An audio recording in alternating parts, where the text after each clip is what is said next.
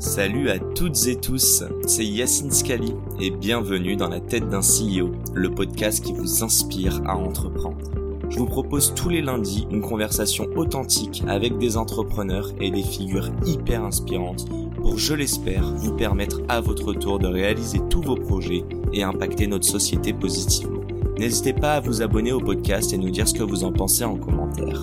Sans plus attendre, je vous souhaite un excellent épisode très heureux de vous présenter ce podcast produit avec l'aide de notre partenaire Premier Plan. Premier Plan, c'est l'agence en personal branding en vidéo à destination des entrepreneurs. Si vous voulez lancer votre stratégie de contenu vidéo sur TikTok, Instagram, etc., il s'occupe de tout pour vous. Stratégie, tournage, montage et même distribution. En un tournage de deux heures par mois, vous avez de quoi cartonner sur les réseaux. L'agence a été fondée par Maxence Tison, entrepreneur et créateur de contenu. Il est passé notamment par TikTok et Google et compte aujourd'hui plus de 500 000 abonnés. Ah, et il est déjà passé par le podcast. Coïncidence Évidemment que non. Parce que Max a le même objectif que nous, voir le plus de personnes se lancer dans l'entrepreneuriat. Alors si vous souhaitez développer votre personal branding, je ne peux que vous recommander de bosser avec Max. Merci à lui et Premier Plan de nous permettre de réaliser cette interview qui, je l'espère, vous inspirera à entreprendre. Bonne écoute à tous. C'est l'arrivée des franchises. C'est le moment crucial pour Vitality, ça on l'a pressenti assez vite. C'est de rentrer dans un timing club. fois. hein. Bien sûr. Incroyable. Nous, on s'est lancé, ça c'est vraiment. Bien sûr, on a fait plein de choses bien, bien sûr, tout ce que tu veux. On a sûrement pris plein de bons choix, etc. Et une tonne d'erreurs. Mais- genre des. Si on s'était lancé avant, il n'y avait pas de marché. Hmm. Euh, si on s'était lancé après, barrière à l'entrée beaucoup trop grosse. Nous, on a lancé Vitality avec 10 000 euros. Les clubs qui se sont lancés en 2020, ils se sont lancés avec euh, 30 millions. Ça n'a rien à voir. Bien le sûr. timing, c'est la chance, bon endroit, bon moment. Ça, tu peux, tu peux refaire l'histoire comme tu veux et te jeter des fleurs. Le bon endroit, le bon moment, euh, tu l'as ou tu l'as pas. Quoi. Donc là, on a sûr. énormément de chance. Euh, donc là, en 2018, on se met en tout, on met tout en œuvre pour faire un gros tour beaucoup plus gros et on lève 20 millions avec un family office anglais. Ok. Ce qu'il a un énorme game changer pour Vitality parce qu'on rentre dans League of Legends, la franchise fermée avec 10 clubs. On peut recruter beaucoup plus gros. On peut avoir les moyens de nos ambitions. Juste sur l'investisseur, c'était une strat parce qu'il y avait un fit Ou est-ce que, euh, est-ce que par exemple les investisseurs plus tradis, type fonds de VC, donc type Corelia Ouais. et les autres, ne comprenaient plus forcément, Euh, n'étaient on pas a à la les deux. page. Corelia, c'était trop gros eux, ils avaient déjà mis, Ils ils avaient déjà mis. mis quoi. Ouais. Euh, ils auraient suivi si on avait fait un tour de VC. Donc, Mm. euh, pour rata du tour, ils n'auraient pas l'idée. Mhm. On a vu plein de VC. Ça a failli se faire avec des VC. Ultimement, certains ont décliné. Et ultimement, on a choisi de ne pas faire avec un VC pour deux raisons. La raison de la temporalité.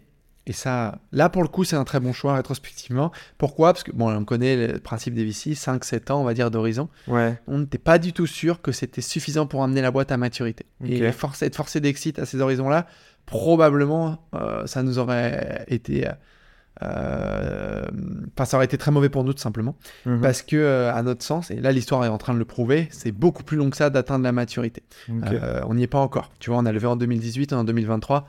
Il faut encore pas mal d'années pour arriver à la bonne maturité de la boîte et du marché. Là-dessus, on a eu le, le nez creux. Deuxième point, beaucoup plus euh, euh, prosaïque, c'est que les VC savent pas remettre. Alors, ils peuvent faire exception, mais globalement, le circuit normal, c'est tu lèves 2-3, tu lèves 10-12, tu lèves 40, et puis après, euh, soit t'excites, soit tu passes dans du gros machin. Ouais, bien sûr. Mais c'est très C'est là codifié, quoi. sortir. Et tu vas aller sur des tailles de fonds de plus en plus grosses. Nous, on savait que ça serait difficile et qu'il faudrait sûrement relever. Donc, si on levait 15-20 avec un fonds et que deux ans après, il fallait relever 20 avec le même, ça aurait probablement été très compliqué. Donc, ça, c'était un, un dans cet écosystème, c'est un mauvais signe presque. Ouais, c'est pas le circuit normal. Tu Puisque 15, normalement, quand tu tu lèves fais 15, 40, tu vas Ouais. commencer à aller vers les indicateurs de profitabilité et tu pour faire un dernier tour. machin. Bon, après, il y a aussi l'état du marché général, mais bref, ça marchait pas trop. Le circuit VC le, euh, normal marchait pas. Alors qu'un family office, il a plus le temps et il a potentiellement plus à redéployer, en tout cas dans le cas d'une autre. Donc c'est plutôt ça qui a présidé à nos choix. Donc euh, à partir de 2018, on est entré dans la troisième phase de Vitality, Ouais.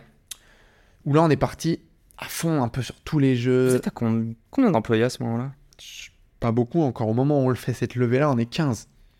Ok. D'ailleurs c'était marrant, on était à Station F, on commence à parler de lever 20 millions. À Station F, dans un open space à la con, on est 15 à l'arrache. Tu commences à faire des meetings avec T'es très des décorrélé, en fait. des Ouais, trucs. ouais. Et il y a, ouais, il y a Et même les, les- les indicateurs de business, de chiffre d'affaires, ils marchaient pas avec le, le fait de lever ces tailles-là. C'était juste obligé pour nous de lever ces tailles pour rentrer dans ce club-là.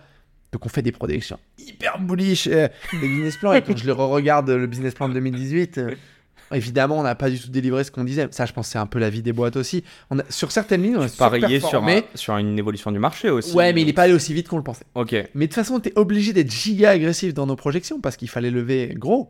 Donc il fallait justifier d'une bonne valeur. C'était compliqué comme exercice. Euh, Bon, le Family Office, qu'on rassure, nos auditeurs ne s'en mordent pas les doigts. hein. Non, bien sûr que non, ils auraient investi plusieurs fois. Bon, ils bah, super. Ouais. Euh, ça se passe très bien. Euh, donc, Donc voilà, là, on ça passe c'est phase 3 de Vitality. Ouais. Phase 1, euh, phase 1 c'est on bricole dans le coin l'arrache. et ça, ça se développe. Phase 2, c'est ok, on commence à aller sur plusieurs jeux, notamment en Ligue, on passe dans une dimension européenne. Phase 3, on a du pognon pour la première fois, vraiment. Parce que quand on lève 2 millions et demi, t'inquiète pas qu'on n'a pas d'argent, c'est parti aussi vite que c'est rentré. Phase 3, là, on a vraiment l'impression d'avoir de l'argent. Mais en fait, pas tant que ça, parce que là, on commence à aller sur tous les jeux. parce qu'on se dit, il faut installer la marque un peu partout, donc on fait tous azimuts. trois clubs. On n'arrive pas à, à scale, on n'arrive jamais à scale la structure aussi vite que le business et notre activité. On a toujours été en train de courir derrière, à jamais être assez staffé. Et ça, ça a toujours été un truc euh, compliqué, quoi. Et là, aujourd'hui, on est la phase 4. Ça veut rien dire ces trucs-là, mais si je fais un peu un gros, je découpe en gros blocs, qui est la phase, on est vieux, hein, la phase de la maturité. Et c'est la fin de cet épisode. Si cet épisode vous a plu, n'hésitez pas à nous soutenir en nous mettant 5 étoiles sur les plateformes, en vous abonnant évidemment et en nous laissant des commentaires. Hâte de vous retrouver la semaine prochaine. Ciao